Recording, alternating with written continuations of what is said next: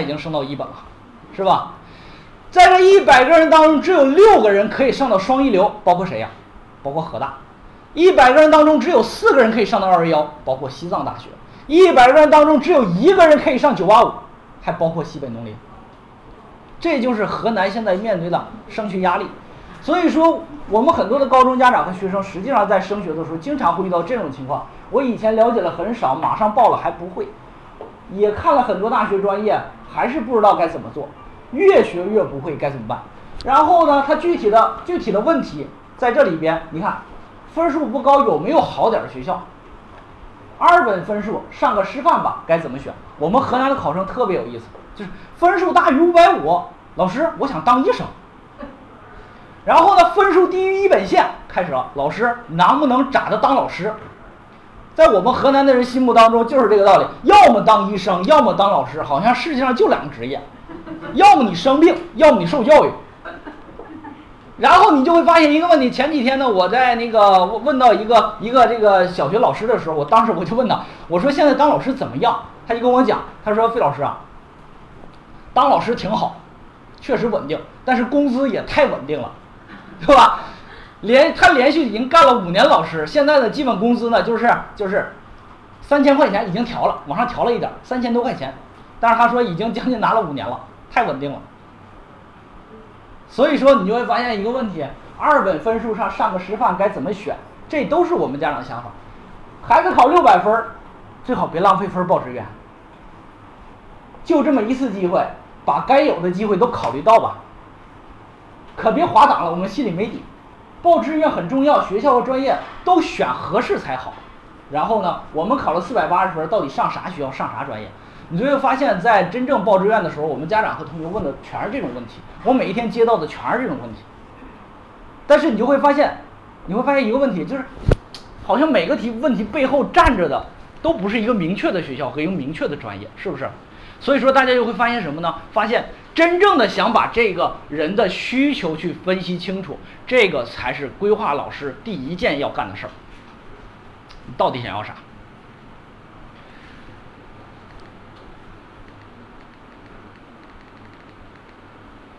我们来看一下，其实他们要的就是这些。第一个，我们要做一个个性化的匹配。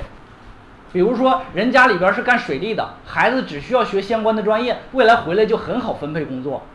比如说，人家家里边呢就是没有什么条件，就想让孩子未来呢有个很好的工作，那么这个时候可能你给他选个南方的城市更好一些。有的同学呢，一个女孩子，其实她学了理科，还不想下车间，不想不想下工地。那么这个时候可能选一个呃稳定的工作，未来呢有一个很高的学历，能够在大学里当老师，或者是回来呢有个硕士学历也好找工作。这个可能是他们的一个极直接的想法。其实这就是他个性化的匹配。还有一点的话就是，同样的一个分数，最好是多批次组合，别只报一个批次。因为啥？大家知道，其实我们河南省批次。很多是吧？而且是一个批次录完，下一批次才开始；一个批次录完，下一批开始，是不是？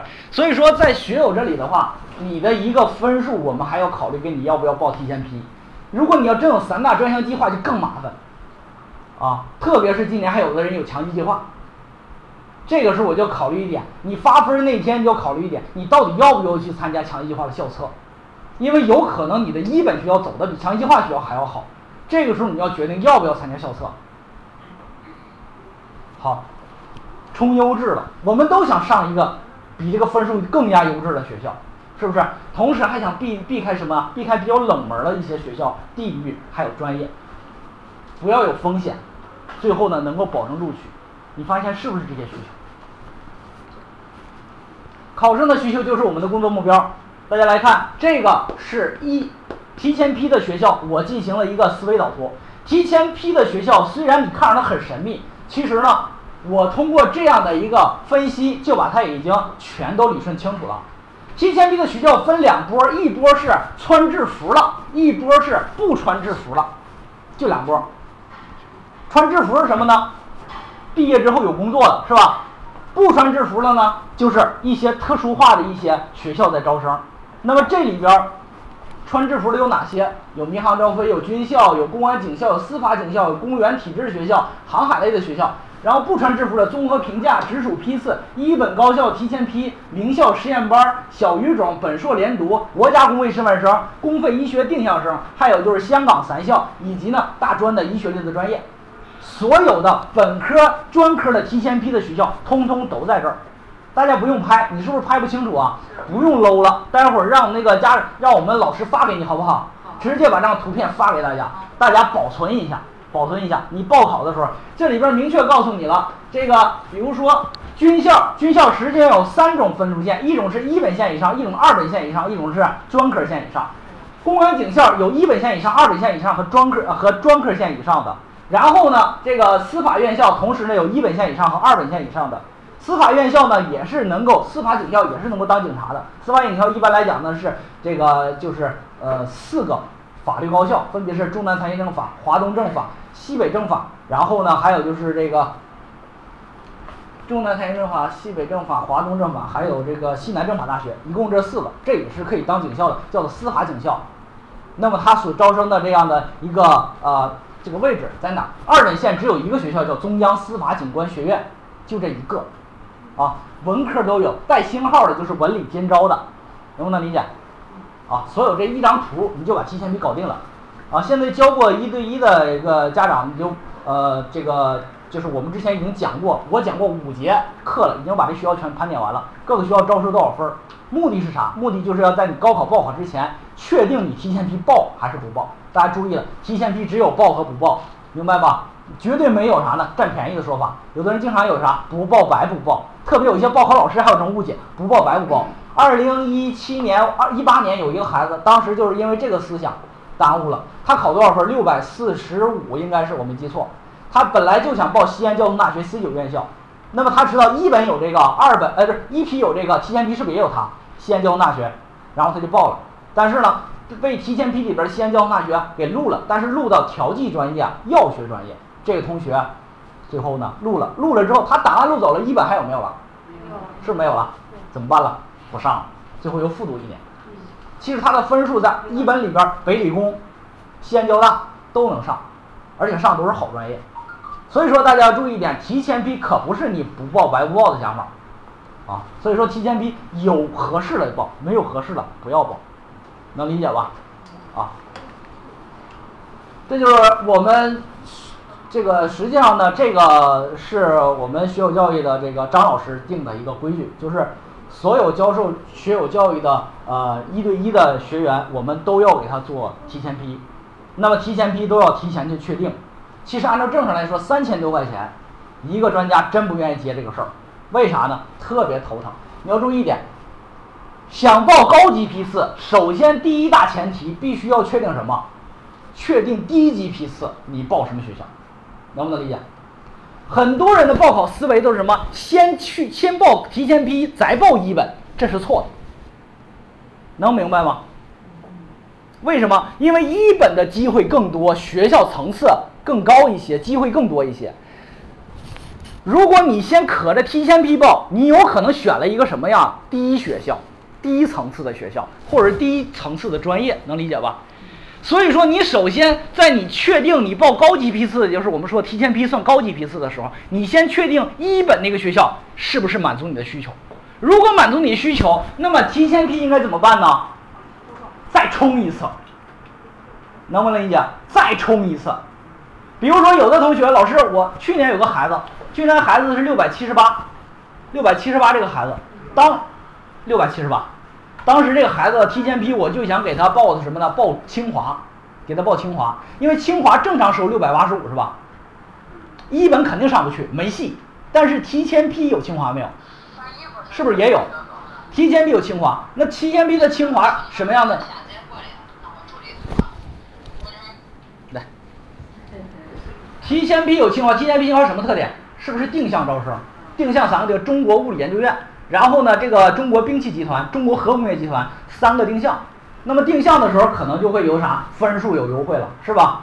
所以说我说你提前批报，然后呢，这个同学说老师算了，这个这个我身体不好，我不想提前批去那些地方。最后呢，提前批报的是上海交通大学工科实验班，走了。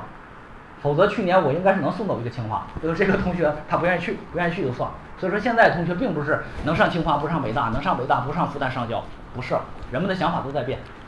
所以说你要报题报报志愿的时候，首先要确定你的什么呢？一级批次你要走哪个，然后再考虑你的提前批要不要去冲，是这个道理，而绝不是反的，不是反的。如果谁有三大专项计划的话，我更不愿意接了，因为三大专项计划需要更多，特别麻烦。除此之外呢，我们还要根据什么呢？还要根据录取时间的不同，差异化的批次报考。什么叫录取时间不同？我们河南省有个特点，叫做先填后录，能理解吧？就是从二十五号一发分儿到七月啊啊二十八号，七月二十五号发分儿到七月二十八号下午十八点，提前批填报结束。这个时候你再想填提前批没有了，艺术类填报结束，体育类填报结束，就在这个时候填报结束了。再从今年再从七月三十号到八月四号或者八月五号。再填一本和二本一起填，一本二本填完，然后呢，这个时候到了什么？就是八月五号填完，过三天，八月九号从头开始往下捋，八月九号开始啊，去年是七月八号开始，今年不是八月九号开始啊，差不多就从头开始捋，提前批，国家专项批，本科一批，地方专项，本科二批，就是一档一档的往下录，能不能理解？你录到哪是哪，能不能理解？千万记住了，千万记住了。往年就有拉乎的家长干嘛呢？我先报一本，等这一本录没录上，我再报二本。还有了吗？没了，先填后录，明白吧？所以说这里边呢，河南省教育厅颁发的这个文件当中明确规定，如果你的录取时间不冲突的话，你可以批次兼报，能不能理解？那么这里边就涉及到我们今天有没有艺术生？有没有？没有艺术生是吧？好，通知他们一下吧。艺术生，如果你报了本科提前批，那么你不想走 A 段的话，实际上下边的学校你就别报了。报什么呢？本科一批、本科二批都可以报，能不能理解？艺术也可以报普通批次，能不能理解？就是因为他们的什么录取时间是什么呢？错开的，你就可以进行录取，能不能理解？听明白了吧？只。哎，这个不是我说，这河南省教育厅有文件，只要学生所报的批次之间不冲突，他就可以进行差异化的报考。啊，是这个道理啊。所以说，有的同学，特别是学播音主持、编导的同学，文化课还可以嘛，是吧？其实呢，完全没有必要非走 B 段，因为 B 段都是民办学校了嘛，是不是？你还不如直接走二本了，二本的是不是公办很多好学校多？是不是？就在这个地方。啊，当然到这里边你专业分就没用了，只有文化分了，是吧？但是你机会不是很多吗？好，那志愿填报三种行为，一般来讲是学校优先、专业优先和常规型。常规型就是我啥也不知道，我不知道我我到底怎么办？啊，专业我怎么选？学校怎么选？这种同学，这三种需三种模式行为模式的同学啊，报考我们该从哪些地方进行分析他的需求呢？我们看。这两种已经很明确了，我想要好学校，同时不想调冷门专业。这种同学很明确，我想要有好专业，我也不想要特别次的学校。你会发现，我们家长和考生都是这，啥都想要好的。这种呢，就是我我不知道。对于这种同学，一般来说呢，一般来说，这个交过费之后的话，会有这样的一张表。这张表呢，是服务过程当中的最重要的第一步，叫做需求的提取。需求提取，这是一张简表啊。实际上，实际上这张表呢，应该是有三页多，我们的三页多的纸，啊，一项一项的要跟你共同探讨。在这里边，你看哈，首先一点，你的姓名对我来说一点不重要，你姓啥不重要，叫啥不重要，什么重要呢？性别很重要，你是男孩女孩很重要，能不能理解？因为他有些专业不适合女孩啊，土木工程就不适合女孩吧，水利水电也不适合女孩吧，是不是？他有些工作也不适合男孩啊，是不是？所以说，在这里边男女孩很重要。然后呢，民族很重要，因为你是少数民族，有有少数民族吗？有吧？对，少数民族你可以报民族班、预科班，这些都可以降分录取，不违反规定啊。比如说中南民族大学，它有正常录取，它也有民族班录取啊。民族班可以线下降四十啊，为啥不报呀？就是因为你是少数民族，你才有机会报，别人是没有机会报的呀，是不是？这就是为什么你的民族对我来说太重要了。还有就是你的学校不重要，但是你的科类很重要，文理科很重要。你是应往届很重要，你要你是提一定要告诉我你是不是复读生。有很多人，还有人不收复读生呢，多了，对吧？国防科技大学不收复读生，不是军校哈，这个军校他招非军级生，能不能理解？他就不招复读生。中国解放军的陆军工程大学也不招复读生，在二本招生那个学校不招复读生。还有谁不招复读生？一二三四五军二三四军医大学，就是现在海陆空军医大学，他也不招复读生，他的非军医生是不是非军医生也招临床啊，招护理呀，招这些专业是吧？他也不招复读生，啊不要，来了我不要。但是你报的时候你自己知道吧？不知道，直接报上了，报上来怎么办呢？退下来了，退下来了，直接给你退档嘛。因为啥呢？因为我的招生章程明确说我不要你，非要报，那我也没招，那我只能退你，能理解吧？所以说在这里边这些信息很重要哈。你有没有失信记录很重要，因为失信了你会怎么样啊？你只有俩学校了，你到我这儿你就是俩学校了，因为你往年你录了之后没走是吧？今年是不是剩俩了？知道这个规矩吧？我们我们家长这眼睛都是都是迷茫的，还有这规矩？这规矩两年以前定的。